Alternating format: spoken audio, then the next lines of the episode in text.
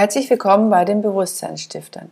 Wir möchten mit unserem Kanal neues Bewusstsein in die Gesellschaft bringen und zwar auf Basis des Wissens der Geisteswissenschaft von Rudolf Steiner, der uns dieses Wissen in vielfältiger Art und Weise zur Verfügung gestellt hat. Wir wollen praktische Beispiele geben, damit ihr erkennt, wie einfach die Geisteswissenschaft ins Alltagsleben integriert werden kann. Viel Freude dabei! Herzlich willkommen bei den Bewusstseinsstiftern. Heute habe ich wieder einen spannenden Gast bei mir, die Annabelle Müller. Annabelle Müller ist Coach und Ultratrailläuferin und hat ein Buch herausgebracht, das heißt Trail and Error. Der Weg ist nicht das Ziel und wir wollen einfach schauen, wie eine junge Frau dazu kommt, sich, ich sage jetzt mal aus meinen, mit meinen Worten, so ein Wahnsinn anzutun, Ultratrails zu laufen. Also sie wird gleich ein bisschen was dazu erzählen. Herzlich willkommen, Annabelle. Hallo, hallo, liebe Tanja. Ist es in Ordnung? Möchtest du du oder sie?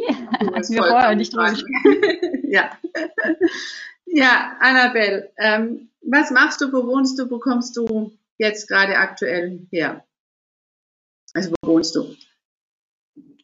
Ich wohne seit äh, Ende 2018 in Füssen im Allgäu, also da, wo sozusagen das Königsschloss steht. Das war so ein bisschen Lebenstraumerfüllung einfach mal die Projekte und das Leben, was man sich wünscht und nicht warten, bis es gefühlt irgendwann möglich ist.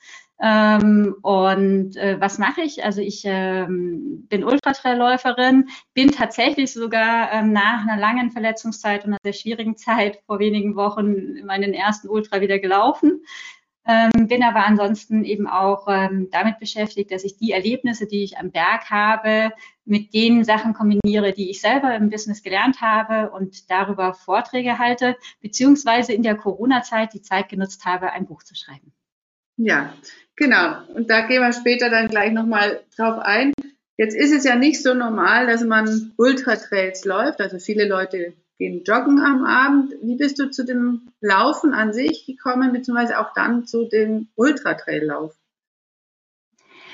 Für diejenigen, die äh, das jetzt hören und vielleicht das Buch noch nicht gelesen haben und auch gar nicht wissen, was ist denn das Ultra-Trail? Also ein Ultra ist ein Lauf mit mindestens 100 Kilometern am Stück und Trail, weil das Ganze eben größtenteils abseits befestigter Wege stattfindet. Ich laufe da meistens in den Bergen. Und ja, äh, es ist tatsächlich rückwirkend betrachtet ein, ein logischer Weg. Also irgendwie angefangen mit äh, zehn Kilometern. Ich glaube, die fünf habe ich ausgerechnet, bin mir gar nicht sicher. Ähm, dann Halbmarathon, dann Marathon. Und dann hatte ich einen, einen Cut, in Anführungszeichen, oder ein Erlebnis, wo ich einen, für einen Berglauf trainiert habe. Das war der Zugspitz Extremberglauf. Ähm, der ist damals auch in der Presse gewesen, weil eben im Jahr zuvor aufgrund von Schlechtwetter äh, da zwei Läufer wegen Unterkühlung gestorben sind. Ähm, und den habe ich Jahre danach, 2011 war das äh, bestritten, habe dafür trainiert, war dafür in einem Laden, weil ich natürlich ein bisschen Ausrüstung brauchte. Ich wollte nämlich nicht wegen Unterkühlung jetzt irgendwie äh, in Gefahr kommen und habe mir da halt ähm, noch ein bisschen Ausrüstung für den Berg geholt, war ein Mann in einem Laufladen und dann meinte dieser Verkäufer zu mir, ah, du läufst an der Zugspitze, dann machst du diesen ganz langen Lauf.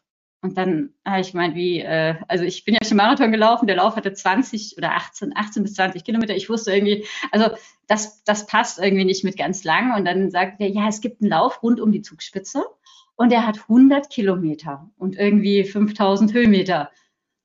Und ich glaube, das war der Moment, in dem ich dachte, oh ja, wow. total verrückt. Und ich glaube, es hat mich in dem Moment auch einfach ähm, getriggert. Und äh, dann habe ich den Zugspitz Extremberglauf erstmal gemacht, ganz entspannt und habe googelt, geschaut, was ist denn das? Und das war eben der Zugspitz Ultra Trail mit, mit diesen 100 Kilometern. Und ich habe im Jahr darauf, nach dem Extremberglauf, die 69 von dem gemacht. Also ich bin auch nicht gleich auf die 100 gegangen. Ähm, das war so mein Einstieg. Ähm, da habe ich viel gelernt, weil ich viel falsch gemacht habe, weil ich ja mhm. überhaupt kein wirklich prädestinierter und Bergläufer war. Ich habe damals nur in der Pfalz trainiert. Ähm, ich bin den ersten Downhill so gelaufen, dass ich danach eigentlich meine Beine nicht mehr hochgekriegt habe. Äh, und da habe auch damals gedacht, die Schmerzen hören im Ziel auf. Das war auch ein Irrtum. Ähm, irgendwie dachte ich dann, na ja, das lässt sich auch noch besser hinkriegen. Und dann habe ich äh, mich tatsächlich im Jahr darauf, ähm, bin ich mein erstes Ultra-Trail gelaufen mit den 100 Kilometern. Jetzt könnte man ja meinen, du bist, sag ich mal, von Haus aus sehr, sehr sportlich aufgewachsen. Hast du irgendwelche Ausdauersportarten als Jugendlicher dann schon gemacht? ich bin oder war tatsächlich als Kind schon immer sehr sportaffin. Ähm, meine Mutter hat immer geguckt, dass das alles relativ äh, flexibel bleibt. Also ich weiß, dass damals beim Tennis äh, sie mich gerne behalten wollten und fördern wollten und ähm, ich habe mal so bei so Rennrodelsachen mitgemacht zum Spaßrennen, wurde dann irgendwie zu einem Camp eingeladen. Ich weiß nicht genau, ich habe versucht, das zu recherchieren, ob es die deutschen Rennrodelmeisterschaften waren und habe da relativ gut abgeschnitten. Und die wollten mich dann irgendwie gleich in so eine Fördergruppe stecken und ich hatte da ich hatte da von meiner Seite immer Lust drauf. Meine Mutter hat immer gesagt, du hältst das eh nicht durch, du hörst nach zwei Wochen wieder auf. Also sie hat mir unterstellt und sie hat wahrscheinlich auch recht, dass ich ein sehr schlechtes Durchhaltevermögen hatte und dass äh, ähm, ich auf der einen Seite immer gerne Leistungssport machen wollte, aber auf der anderen Seite, glaube ich, nicht so diszipliniert war, auch als Kind. Und ähm, das war so ein bisschen, irgendwann bin ich beim Tanzen gelandet und ähm, bin dann sozusagen in der Pubertät mit dem Thema Tanzen eigentlich mehr in so ein, ein Partyleben abgedriftet und dann war erstmal Sport so ein bisschen an ACTA gelegt. Aber tatsächlich, ich habe so klassisch Ausdauersport habe ich nicht gemacht. Das Einzige, was ich mal gemacht habe, war ein 800 Meter Lauf bei dem, in der Schule. Mhm. Und das war nur, weil ich immer bei den Bundesjugendspielen dabei sein wollte, ganz unbedingt, äh, weil man da schulfrei hatte. Mhm. Ah, okay. ja, also man durfte dann den Tag am Sportplatz statt in der Schule verbringen und das fand ich schon immer ganz toll. Und bei den Sprintdistanzen hatte ich, äh, da hatte ich irgendwie keine Chancen und deshalb bin ich damals irgendwie auf die 800 gegangen, die wollte keiner laufen. Das war aber mein einziges Erlebnis auch als Kind äh, mit dem Thema Ausdauer. Mhm. Also im Buch beschreibst du ja auch also den Weg einfach noch genauer dahin. Ich finde es ja faszinierend. Du hast ja das eigentlich dann, also für mich ist der Weg nicht so normal, weil dass man sagt, okay, man macht dann Halbmarathon, Marathon und ist doch ganz logisch, dass man dann das andere auch noch hinten dran macht. Ähm, ich habe nach dem Halbmarathon aufgehört, weil für mich war Laufen nichts ähm, in dem Sinne. Aber dann habe ich, dann habe ich habe in dem Buch so mitgefiebert und irgendwie haben, haben mir meine Beine dann auch schon geschmerzt. ich bin da, bin da gedacht, nee, also das Wetter, da würde ich jetzt nicht mehr laufen, da hätte ich jetzt nicht den Schweinehund. Also sich da zu überwinden, ich sage jetzt mal, schon diese ja, Schmerzen auszuhalten, ist ja schon nochmal was anderes. Und bei Wind und Wetter, es ist ja nicht so, dass ihr bei schönen Wetterläufer seid, sondern ihr läuft, wenn Schnee ist, ihr lauft die Nächte durch, ihr läuft eben Ultratrail ab 100 Kilometer und über den es dem, in dem Buch geht, das ist ja der, darfst du gleich erzählen, einer der oder der größte Lauf oder schwerste Lauf, der gigantischste, der Lauf der Giganten heißt er ja.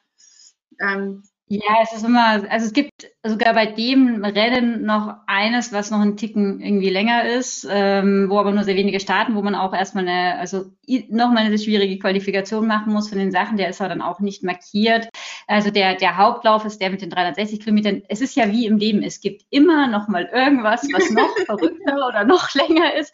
Es gab tatsächlich mal so einen Pyrenäenlauf mit 850 Kilometern oder sowas. Es gibt ja auch diesen Lauf quer durch Deutschland, der ist viel länger, aber der hat natürlich nicht vielleicht diese Höhenmeter und die laufen viel Straße. Wäre für mich aber übrigens trotzdem der Horror. Also ähm, mhm. ich laufe einfach ja auch in den Bergen, weil das für mich auch ein Großteil der Motivation ist. Mhm. Und ähm, natürlich ist es zum gleichen Motivation und zum anderen Seite hat man in den Bergen natürlich, wie du sagst, eben dann diese Herausforderungen. Und ich bin jemand, ich laufe wahnsinnig gern bei schönem Wetter. Ich bin, also wenn ich, wenn ich klar, wenn man trainiert, dann gucke ich sogar noch und denke, ach nee, komm, dann machst du das. Also ich versuche äh, gerne mein Training so zu legen, dass ich es eben nicht äh, bei vier Grad und Regen absolvieren muss und auch noch vielleicht Wind, ähm, auch wenn es vielleicht eine gute Abhärtung wäre. Ähm, letztendlich denke ich im Rennen, dann musst du halt da durch. Ja, mhm. ähm, das ist ein bisschen tatsächlich wieder auch sowieso, ist jetzt eine etwas platte Parallele zum Leben, aber es ist ja tatsächlich auch so. Ne? Man will es schon immer schön haben und letztendlich kommen immer Herausforderungen auf einen zu. Und das sind dann aber trotzdem die Sachen, die einen die ja dafür sorgen, dass man sich weiterentwickelt und dass man daran wächst und dass man dazulernt und hinterher natürlich auch total glücklich ist, dass man diese schwierige Situation gemeistert hat. Ja, das ist so ein bisschen, ich habe ja überlegt gehabt, ich habe nicht den Lauf gehabt beim Tor des Gens, also beim Tor, stellt mir so die Abkürzung, den ich gern gehabt hätte im Nachhinein hängt da äh, über meinem Plakat hier aber so ein Spruch, der heißt, manchmal erkennst, erkennst, du erst am Ende eines Weges, warum du ihn gehen musstest. Weil ich habe mir gedacht, ja, was hätte ich denn für ein Buch geschrieben, wenn ich diesen Lauf gehabt hätte, den ich hätte haben wollen? ach, und dann schön, dann war ich bei der ersten VP, bei der zweiten VP, die Beine waren immer locker und lief alles und dann war ich im Ziel. ja, also es wäre für mich schön gewesen, aber es hätte keine spannende Geschichte ergeben und ich glaube, es hätten sich auch viel weniger Parallelen ähm, ja, zu dem Thema Persönlichkeitsentwicklung oder eben auch Business ergeben. Mhm. Du hast irgendwann das Buchprojekt für dich gestartet. War das schon vorher im Kopf für dich klar oder ist es im Lauf entstanden dann?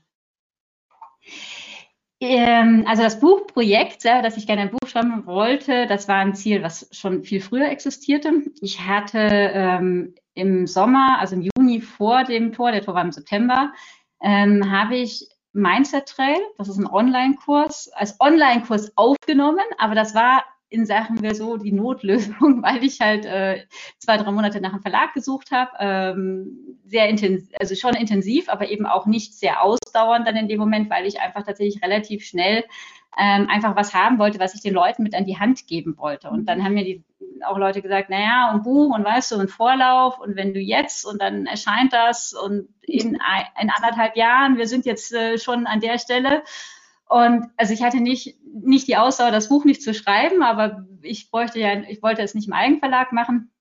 Und dann habe ich eben einen, einen gedacht, warum jetzt nicht in, in den Zeiten einen Online-Kurs, einen Audiokurs. Und das haben wir dann auch gemacht. Aber mir war schon klar, also dass dieses Thema Buch, ich will gerne ein Buch schreiben, das war trotzdem immer da. Weil ich bin auch jemand, der gern Bücher liest. Ich mag Bücher. Mhm. Ich weiß, dass gar nicht mehr so viele Leute lesen. Ich habe irgendwie sogar irgendwie um die 30 Prozent der Leute, die überhaupt nur noch Bücher lesen. Ähm, aber für mich war das einfach so eine Sache. Ich wollte unbedingt in meinem Leben ein, mindestens, ein, mindestens ein Buch geschrieben haben. Mhm. Und der Tor eignet sich natürlich als Geschichte. Also von daher war diese Grundidee auf jeden Fall da. Was auch da war, ist, dass ich kein Sachbuch schreiben wollte, weil ich gesagt habe, mein Zentrell ist halt so wäre ein Sachbuch gewesen, ist wirklich so auf den Punkt gebracht, so 20 Häppchen, wo man kleine Geschichten, aber immer mit dem Learning am Schluss. Und ich wollte was schreiben, was, was mehr wie eine Geschichte ist. Mhm. So, ich bin ein großer Fan von John Strelicki und äh, ich wollte einfach ein bisschen mehr was schreiben, was eine Geschichte ist und trotzdem einen tiefgründigen Hintergrund hat. Also das war die Ursprungsidee. In dem Buch sind allerdings jetzt viele Sachen, wo ich nicht gedacht hätte, dass ich die so reinschreibe, die auch gar nicht präsent waren in dem Moment. Mhm. So, die kamen erst über die Erlebnisse und dann über das Schreiben. Mhm. Also während dem Schreiben ist es dann entstanden im Nachgang dann. Ja. Ganz viele Geschichten oder Sachen, die dann wirklich sehr tiefgründig sind und die damit reingeflossen sind, sind über das Schreiben entstanden. Und an manchen Stellen habe ich mir auch gedacht, willst du das jetzt wirklich in einem Buch schreiben und an die Welt rauszugeben ja. oder so? Und dann gedacht, ich schreibe jetzt erstmal alles, weil rausstreichen können wir immer noch. Mhm. Im Endeffekt haben wir da in der Hinsicht dann auch irgendwie nichts gestrichen, weil das ja auch das ist, was ich finde, so eine Geschichte auch wertvoll macht. Und ich glaube, die Zeiten sind heutzutage so, dass man sich öffnen kann. Ja, man riskiert dann natürlich immer auch mal, dass man irgendwie, ne, dass sich Leute darüber lustig machen, aber ich glaube, ich habe inzwischen auch die Reife, das auszuhalten, beziehungsweise wenn jemand das tut, dann, äh, dann, dann muss man das auch differenziert sehen, dann hat er sicherlich eher ein, ein anderes Thema mit anderen Themen. Ja, genau. Nein, also eben, du bist da ja absolut offen und auch transparent zu sagen, was deine Kindheit angeht und auch ähm, was dich so herausgefordert hat bis zu dem Zeitpunkt, wo du sagst, da habe ich eigentlich für mich entdeckt. Und ich meine, da hast du ja oder beweist ja, dass du Ausdauer hast, weil ansonsten äh, und auch das Durchbeißen dann durch Situationen, also durch Schmerzen. Und manchmal habe ich gedacht, mein Gott, ähm, ihr Körper zeigt dir das doch, jetzt hör doch auf zu laufen. Ja, das Interessante ist ja, dass ich ähm, dass ich beim Laufen, das wollte ich selber. Und ich hatte halt in dem Moment ein Ziel, was ich selber wollte, was, wo ich gesagt habe, da will ich hin, ich will da ins Ziel laufen. Und ähm, das ist auch meine Motivation. Und das ist das ja, was ich eben heutzutage auch so ein bisschen mit transportiere. Also ich glaube nicht, dass man Ausdauer hat oder Durchhaltevermögen hat oder nicht hat. Ähm, ich glaube, dass ich früher sehr viel eher versucht habe oder auch sehr stark beeinflusst wurde von meiner, von meiner Familie, nicht mal böswillig, sondern man, die Eltern wollen ja immer nur das Beste fürs Kind, aber dass ich halt auch nicht meine eigenen Ziele und Wünsche hatte und irgendwie hatte ich dann zwischendrin mal gar keine, da war ich relativ komplett ziellos, ähm, was ja nicht immer, immer schlecht ist, aber es hat letztendlich halt äh, äh mehr zu einem, ja, recht, äh, ähm, ja, also ich hatte damals einfach auch viel Glück, dass ich nicht weiter abgedriftet bin, muss ich sagen. Und was mir für das Buch aber auch einfach wichtig war, weil du es vorhin angesprochen hast, also es war mir zugleich wichtig, ja, ich habe jetzt da meine Geschichte mit reingebracht, aber ich wollte um Gottes Willen kein Buch schreiben, so ich schreibe ein Buch, um mir meine Geschichte von der Seele zu schreiben, sondern das Ziel war schon immer, dass es auch für den Leser immer noch spannend und interessant bleibt. Mhm. Genau. Jetzt arbeitest du ja oder kommst ja aus der Wirtschaft und verbindest es beides ja, ich sage jetzt mal diesen kleinen sportlichen Aspekt. Ähm, wie Machst du machst du es über Vorträge oder gehst du auch in Firmen rein, um zu sagen, ähm, ja, auch da kann ich die Sichtweise aus dem Sport gut mit einbringen, um in der Zieleplanung oder Visionsplanung mit einzuwirken? Also was ich aktuell mache, ist tatsächlich, ähm, also vor Corona war so ein bisschen, also ich halte einfach wahnsinnig gern Vorträge, weil man damit auf einmal in relativ kurzer Zeit recht viele Menschen erreicht und weil ich jemand bin, der sagt, ich erzähle diese Geschichten, die Parallelen und dann kann sich jeder für sich rausziehen, wo er sagt, ne, das ist für mich der besonders wichtige Punkt oder ja, hier ha habe ich so einen Aha-Effekt. Ähm, das war natürlich dann mit Corona, äh, also als dann die Pandemie begonnen hat, einfach schwierig. Ich habe natürlich ein bisschen was online gemacht, aber letztendlich war dann irgendwann alles online und die Leute hatten einfach also zu viel davon. Ich kann es total nachvollziehen, weil ich hatte auch irgendwann zu viel von irgendwelchen Online-Meetings. Und das Ziel ist schon wieder auch, wenn es möglich ist, wieder Vorträge vor vielen Menschen zu halten, ob jetzt virtuell oder am liebsten eben auch vor Ort. Ähm, was ich allerdings auch machen möchte, ist einfach mehr in den beratenden Teil zu gehen. Ähm, ich spreche ja so über, also meine Hauptthemen sind ja so Mut, Ausdauer, also dieses Ausdauer-Durchhaltevermögen. Da ist das Thema Motivation natürlich immer mit drin, aber es ist halt eben nicht allein Motivation und dann eben Entscheidungskompetenz. Und neu über das Buch dazu gekommen ist so ein bisschen, was ist die Basis des Ganzen? Und ähm, da bin ich so drauf gekommen, dass Vertrauen unheimlich wichtig ist, dass wir ohne das Thema Vertrauen, also Selbstvertrauen, Vertrauen in andere, einfach diese ganzen Dinge, die ich vorher genannt habe, diese drei Punkte nicht haben.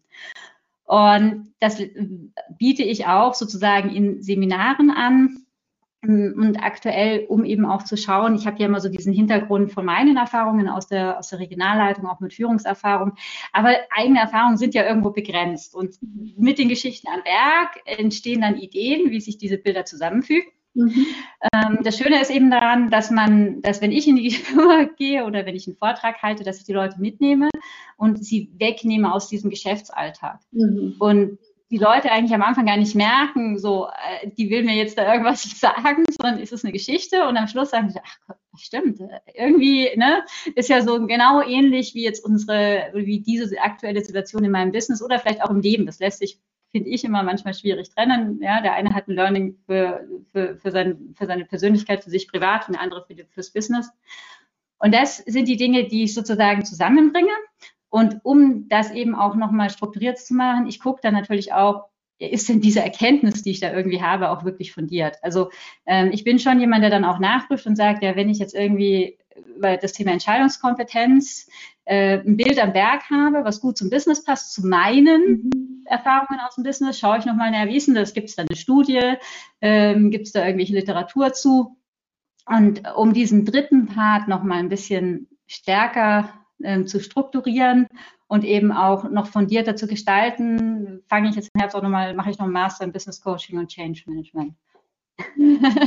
genau, also das ist jetzt auch die Sache und mit diesem, mit diesem, wenn ich den Masterabschluss habe, möchte ich tatsächlich auch noch mehr in das Thema Unternehmensberatung reingehen. Also ich mhm. mache das jetzt schon und viele sagen, warum brauchst du jetzt noch einen Masterabschluss? Ja, weil ich einfach der Meinung bin, dass diese, diese, dieser Faktor, äh, ist das nur eine nur ein Bild von mir und ein Bild vom Berg oder ist das tatsächlich in der Realität auch so, wenn man das äh, mal nachprüft, äh, mir ganz, ganz wichtig ist. Mhm. Und da freue ich mich dann da einfach nochmal ein bisschen mehr Struktur zu bekommen.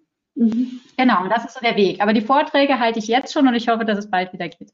Sehr schön, ja. Jetzt dass es bald wieder mehr geht. Sagen wir so, es geht ja, aber ja. es ist halt doch noch verhalten. Ja, und es ist halt auch, ich sage jetzt mal, die, jetzt ist wieder Ferienzeit und überall und jetzt wollen die Leute auch nicht mehr so stark, aber vielleicht im, wir sind positiv für den Herbst. ich, also ich habe für den Herbst auch im, im, Zusammenhang mit dem Buch schon ein paar Veranstaltungen, ähm, sowohl im Business als auch so ein bisschen im Outdoor-Bereich jetzt über das Buch und da, da freue ich mich riesig. Und das ist ja immer so, dass äh, Bühne bringt Bühne. Also das ist das große Problem an Corona. Wenn man nirgendwo Vorträge halten kann, kann einen niemand sehen und sagen, oh, das ist super, dann kommen Sie doch mal zu uns. genau, ja. Jetzt hast du so einen Slogan, ich habe wirklich lang drüber nachgedacht. Unten drunter bei deinem Buch, der Weg ist nicht das Ziel. Und ich habe dir im Vorgang geschrieben, wo ich dir die Fragen geschickt habe, die sagen, aus sportlicher Sicht kann ich das total verstehen. ist es auch für dich das im Leben, dass du das sagst, oder ist es im Leben anders? Also im Leben ist ja auch Sport, aber jetzt aus sportlicher Sicht ist es klar, dass man im Ziel ankommen möchte oder dann das Ziel erreichen.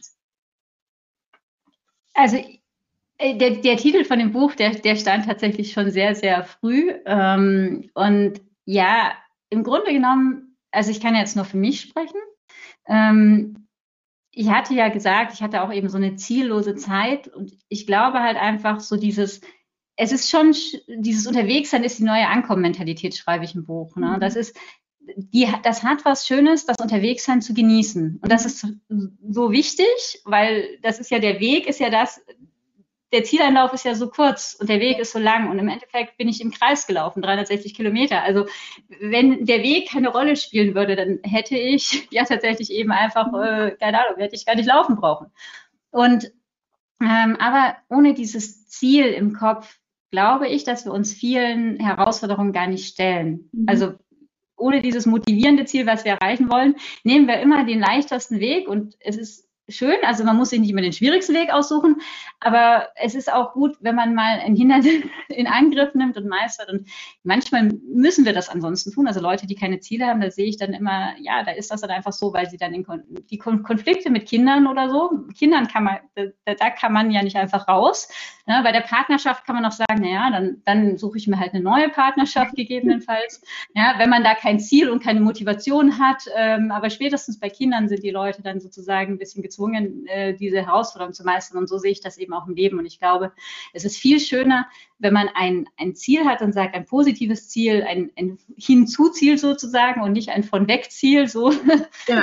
was einen motiviert, wo man sagt, da möchte ich hin und dafür nehme ich jetzt auch die ein oder andere Hürde, äh, ja, die ich jetzt eben, mit der ich jetzt eben einfach mal umgehe, wo ich weiß, es wird jetzt ein bisschen schwierig, aber mhm ja, ich denke, ich schaffe das, ich probiere das und hinterher hat man, fühlt man sich dann halt schon gut, auch wenn ja. man es gemeistert.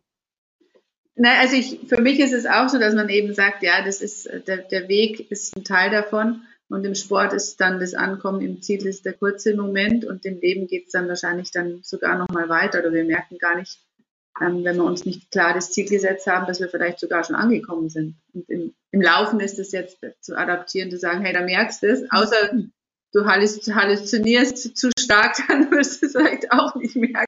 Aber sonst, äh, genau. Hast du eine Vision? Man kann ja Ziele auch revidieren und anpassen. Ne? Das ist ja auch so, es ist ja sowohl im Business und im Leben auch so, wo man sagt, naja, okay, ähm, will ich das jetzt überhaupt noch? Wenn man ein Ziel hat, was zehn Jahre weg ist und man stellt unterwegs auf dem Weg dahin fest, nein, das war, das ist für mich jetzt überhaupt nicht mehr das, was ich wirklich möchte.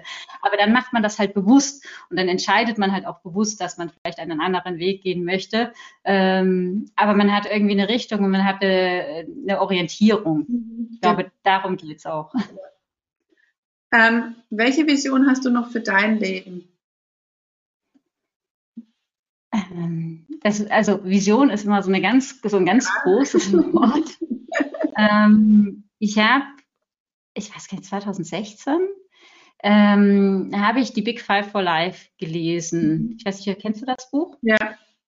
Ja, und da ähm, definiert er ja ähm, so ein bisschen, was sind meine fünf großen Dinge im Leben. Und da habe ich mir mal irgendwann angewöhnt, die Bücher nicht nur zu lesen, sondern einfach auch mal drüber nachzudenken und das auch zu machen. Und habe mich tatsächlich hingesetzt und habe so meine Big Five ähm, formuliert, was auch im Mindset-Trail so ein bisschen mit vorkommt. Ähm, das Lustige ist, dass die im Zusammenhang, also sozusagen die Anfangsbuchstaben meiner Big Five ergeben das Wort Spaß. ich finde, für mich ist tatsächlich auch, also Spaß und Freude ist für mich einfach ein Wert, der, der auch ganz weit oben steht. Das ist jetzt nicht das Einzige. Und man denkt sich, ja, Ultratrail laufen, das kann ich nicht sein. Aber ja, ähm, ich habe nicht immer Spaß während des Laufs, aber im Grunde habe ich schon auch sehr vielen Momente, in denen ich Spaß dran habe und hinterher Spaß mit diesen ganzen Dingen, die ich erlebnis und auch Freude mit dem Gefühl, was ich danach habe. Mhm. da habe ich halt für meine verschiedenen Lebensbereiche Sachen definiert, wo ich zum Beispiel da ist zum Beispiel das Thema ähm, Partnerschaft drin, Allianz aus Wohlstand und Reichtum, wo ich einfach für die verschiedenen Bereiche habe, auch Summits, Gipfelerlebnisse und so unter Sam, das ist so eine Witz, so witzige Abkürzung, das ist so super, Annabel Müller, einfach mal so ein Spaßthema. Und da packe ich halt alles drunter, was ich sozusagen beruflich mit den Vorträgen und den Sachen erreichen möchte. Und da geht es mir natürlich auch darum, dass nicht nur ich jetzt äh, hier super bin, sondern auch anderen Menschen die vielleicht hier und da auch zweifeln oder einfach auch mal äh, eben nicht weiterkommen auf ihrem Weg, ähm, ja, sie dahingehend zu unterstützen, sofern das in meiner Macht liegt, dass sie eben ihre Ziele erreichen, ihren Weg gehen und das Leben leben, das sie gern leben möchten.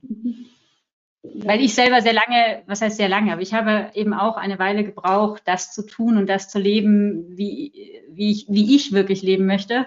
Und ich glaube und weiß, dass es eben auch noch viele Leute gibt, bei denen das auch so ist. Ich freue mich, dass die Jüngeren, dass da immer mehr und mehr und sehr viel früher in diese Richtung gehen, zumindest viele, die ich kenne. Ähm, aber wahrscheinlich sind das auch nicht alle, mhm. ja, die schon so früh ihre Leidenschaften entdecken und so. Ich finde, das, das ist total toll. Ja, es braucht die Förderer wahrscheinlich, ja. Was sind jetzt so die nächsten naheliegenden Ziele für dich, die du jetzt für dich in Angriff nimmst? Also wie ich mitbekommen habe, du läufst, du kommst jetzt gerade von dem aktuell von dem Lauf, den du nach einer langen Verletzung dann doch sehr erfolgreich, wie ich gehört habe gestern, abgeschlossen hast. genau. Was sind so die Ziele neben dem Laufen vielleicht? Ja, ich erinnere mich, dass ich im Februar 2020 beim Stuttgarter Netzwerktag gefragt wurde, ähm, was kommt denn nach dem Tour du Jonte? Ja, so und natürlich äh, habe ich da wirklich gesagt, ich brauche auch wieder ein, ein, Ziel, was mich dahingehend motiviert, dass ich immer dieses Bedürfnis habe oder diese, diesen Wunsch habe, dass ich dann halt auch neue Erfahrungen machen mhm. möchte. Ähm, klar, also den Lauf, den ich jetzt einfach mal gelaufen bin, das war aber auch nochmal ein anderes Thema da waren jetzt in Anführungszeichen wenig neue Erfahrungen im Großen und Ganzen, weil ich den Lauf schon mal gemacht hatte. Ähm, dazwischen, also zwischen dem Stuttgarter Netzwerktag und dem Lauf, ähm, habe ich mir allerdings im in der Pandemie-Sommer, wo keine Rennen stattgefunden haben, dachte ich, könnte mal wieder Wasserski fahren, schon lange nicht mehr gemacht. Ähm, habe mir blöderweise beim Start mit dem Monoski ähm, den rechten hinteren Oberschenkel abgerissen, was überhaupt auch gar nicht aufgefallen ist, weil ich ähm, hatte weder eine Einblutung noch, also ich hatte ein bisschen ein unangenehmes Gefühl, ich bin von einer Zerrung oder einem Riss ausgegangen ich wusste tatsächlich auch gar nicht, so, dass so ein Muskel richtig abreißen kann und dachte, wenn, dann wäre das wahrscheinlich, könnte man gar nicht das Bein nicht mehr bewegen. Ich konnte nicht wirklich gut laufen, aber ich konnte wandern und wir haben na, einfach noch einen schönen Urlaub gehabt, sind viel ähm, zu, ja, eben gewandert. Und dann nach sieben Wochen kam, also nach vier Wochen war ich mal beim Arzt, der meinte auch Muskelfaserriss und m, drei Wochen später hatte ich nochmal einen Termin mit dem MRT, der eigentlich schon absagen wollte, eine alte Geschichte. Ähm, und dann habe ich gedacht, komm, bevor du jetzt wieder ewig auf den Termin wartest, gehe ich. Und der hat bei der Gelegenheit festgestellt, die haben eigentlich die linke Hüfte gemacht, dass rechts irgendwie der Muskel wahrscheinlich abgerissen ist. Und dann haben sie mich innerhalb von einem Tag nochmal ins MRT geschoben. Ähm, und dann wurde ich innerhalb von zwei Tagen operiert, weil normalerweise muss das direkt gemacht werden. Und ich hatte riesengroßes Glück, dass man den Muskel wieder hat befestigen können. Die Thematik wäre nämlich gewesen, also man muss das nicht operieren, aber die Prognose wäre gewesen, laufen schwierig, mhm. Berg gehen schwierig. Mhm. Und das wäre natürlich für mich, ähm, ja, da, ja. also da war einfach klar, okay, ich muss das jetzt einfach probieren, auch wenn es eventuell nichts wird. Ich hatte da wiederum das Glück über die Pandemie, dass ich ja keine Vorträge und nichts hatte, was ich hätte absagen müssen. Da habe ich gesagt, egal, ich probiere das jetzt. Äh, der Arzt hat gesagt, wenn Sie die Zeit haben, sie haben halt einfach die Narbe, sie müssen das Bein sechseinhalb Wochen komplett stillhalten, komplett entlasten.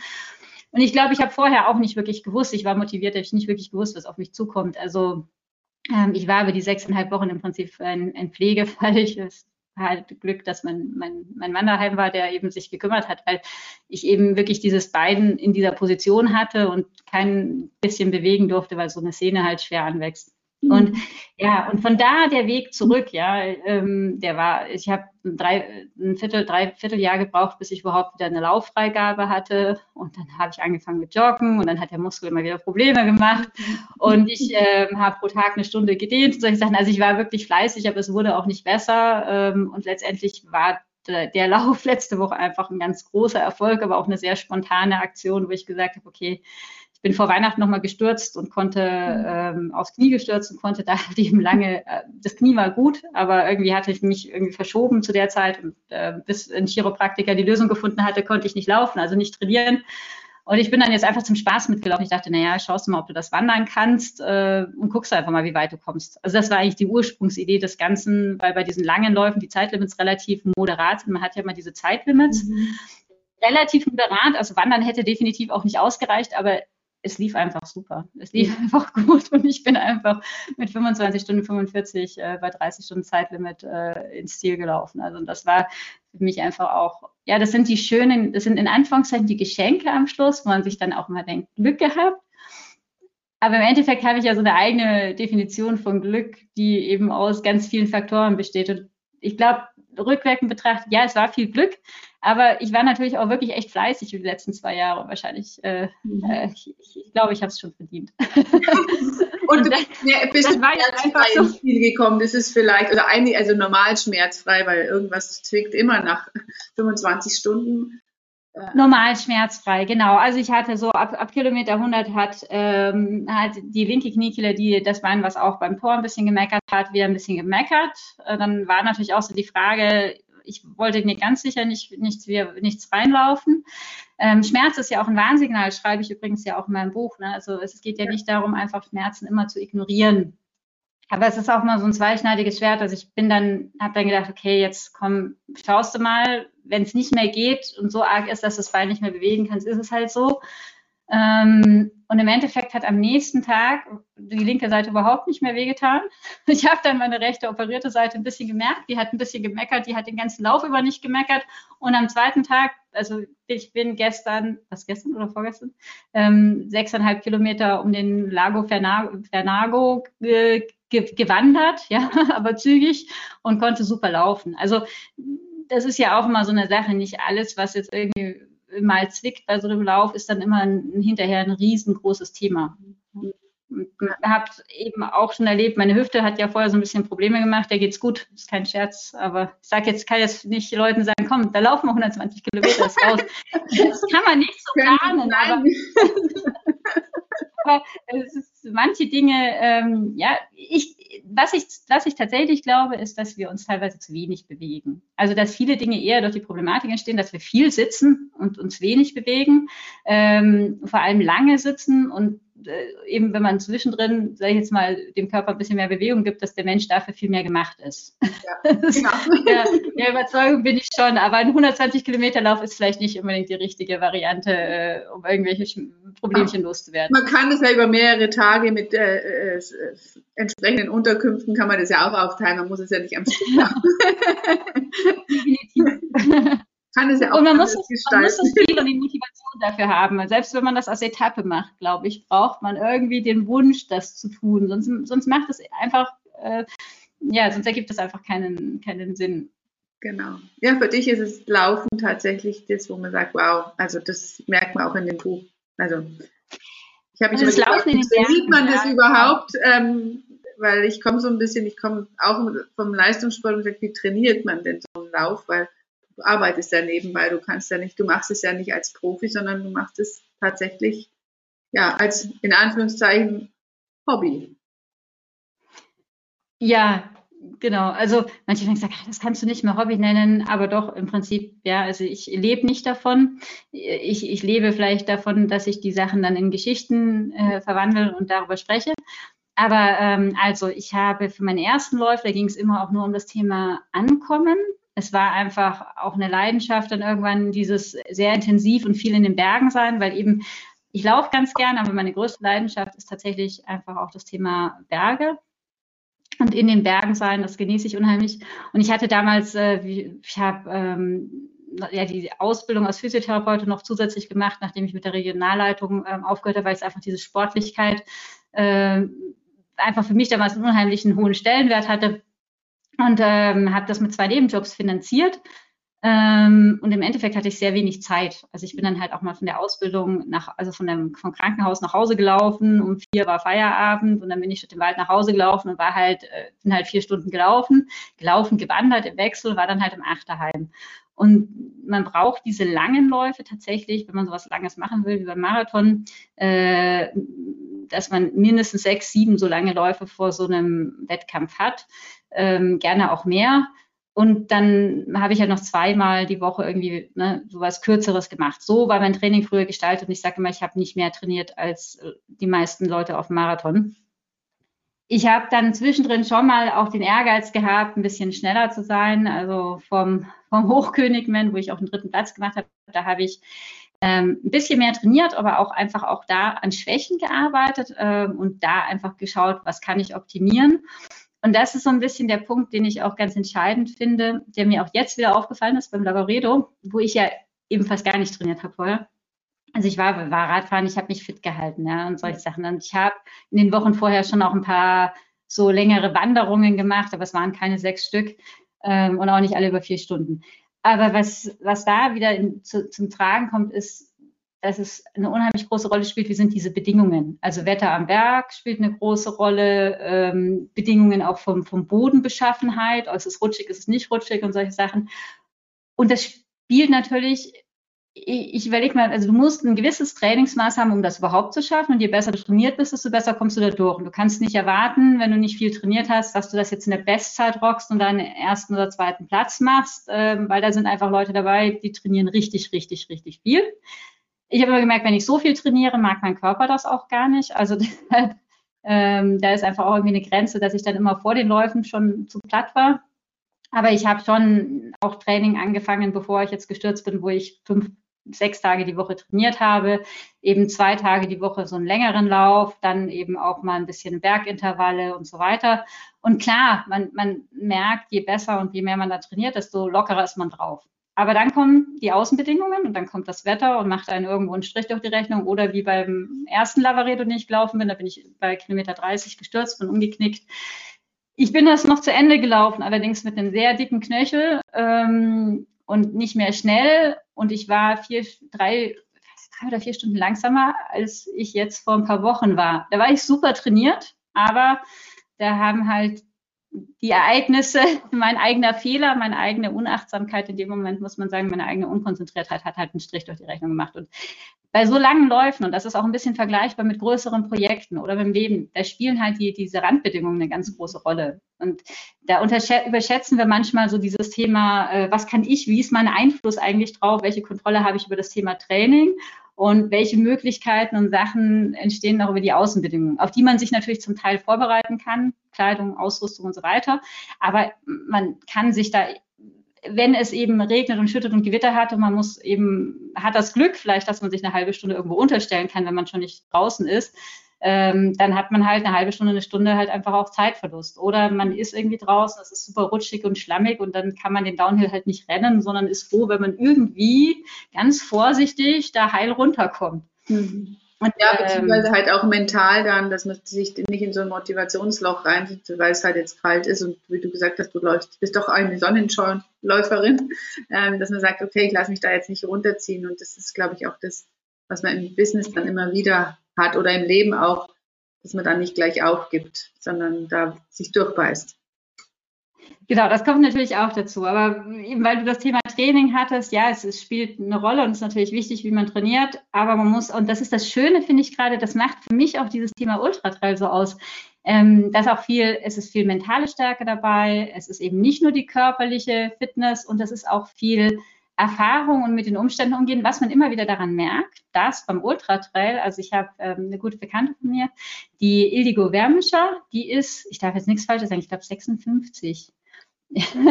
und ich, äh, die hat jetzt vor kurzem den Andorra Ultra Trail wieder gewonnen. Sie ist Sechste der UTMB World Series, ist Dritte geworden beim TDS, was ein wirklich technisch schwieriger, ich glaube 140 Kilometer Lauf beim UTMB, das ist so das, mhm. das inoffizielle Olympia der Trailrunner ist. Und ist Wahnsinn. Und die ist so eine, ach komm, wir gehen mal laufen. Ach du, du, wir müssen nicht schnell laufen, wir müssen nicht wandern. Und ich glaube, sie hat einen sehr, also sie trainiert viel, sie läuft viel, aber sie hat nicht so den mega ach, strukturiert und dann muss ich hier Intervalle und da das. Ähm, ja, aber sie ist trotzdem schneller als die 35-Jährigen, die da mitlaufen. Und da spielt halt einfach Technik und Struktur, mentale Stärke, die Sachen eine, eine große Rolle. Und das finde ich auch, was für mich dieses, dieses, dieses Thema Ultratrail ausmacht, dass es so schön ist. Dass es so vielseitig ist. Ja, herzlichen Dank, Annabelle, für den Einblick. Noch zum Abschluss die Frage, was möchtest du unseren Hörern, Hörerinnen mitgeben, so für ihre eigene Zukunft?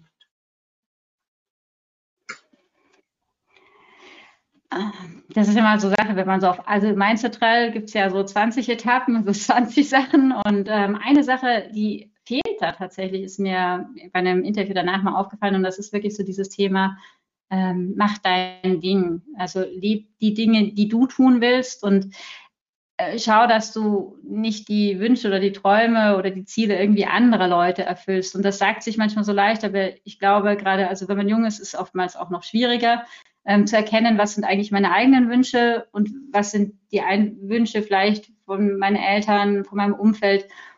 Und wer das nicht gelernt hat, für den ist das, glaube ich, immer so eine Sache, das erstmal überhaupt voneinander zu trennen. Und für sich zu erkennen, was möchte ich eigentlich, ähm, wo will ich hin, ob das jetzt fest definierte Ziele sind oder einfach nur so eine, eine Vision, eine grobe, aber dass man einfach trennt, was will ich, was sind meine Wünsche und was sind die der anderen und sich eben wirklich nach den eigenen richtet. Weil man ist hinterher immer enttäuscht.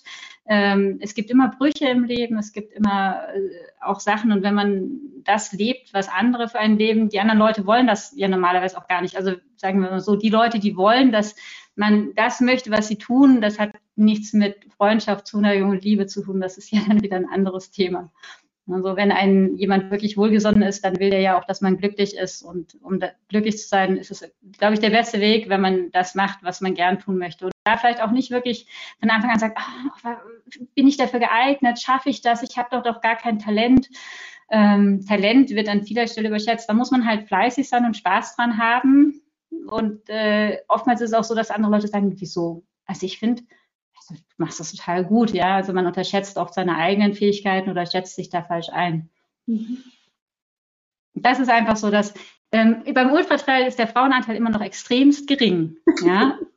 ich, äh, natürlich, ja, man läuft dann nachts alleine durch den Wald und solche Sachen und man ist auch lange unterwegs, aber wie man jetzt an mir sagt, man muss gar nicht so viel trainieren. Und ich kenne auch viele Ultratrailläuferinnen, die, die, die mehr, also die Kinder haben, Familie haben und das irgendwie trotzdem einfach als Hobby unter einen Hut kriegen.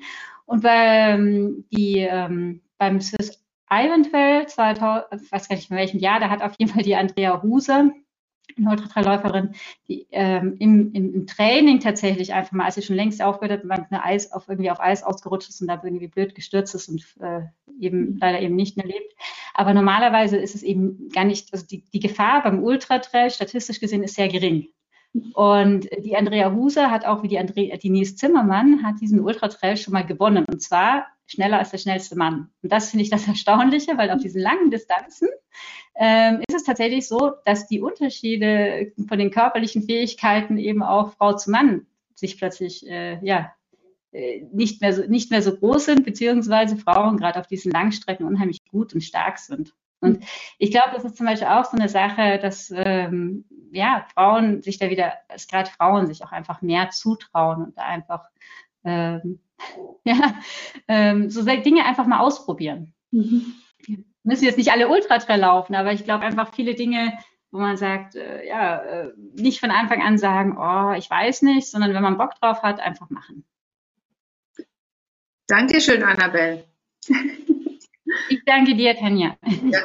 Also ich sage auch nochmal ähm, das Buch, wir verlinken das auch und auch mit der Webseite. Das ist von Annabelle Müller, Trail and Error. Der Weg ist nicht das Ziel. Und es ist wirklich spannend und man kann sich so richtig reinversetzen in dieses Buch und läuft mit. Ja, man ist ein Teil.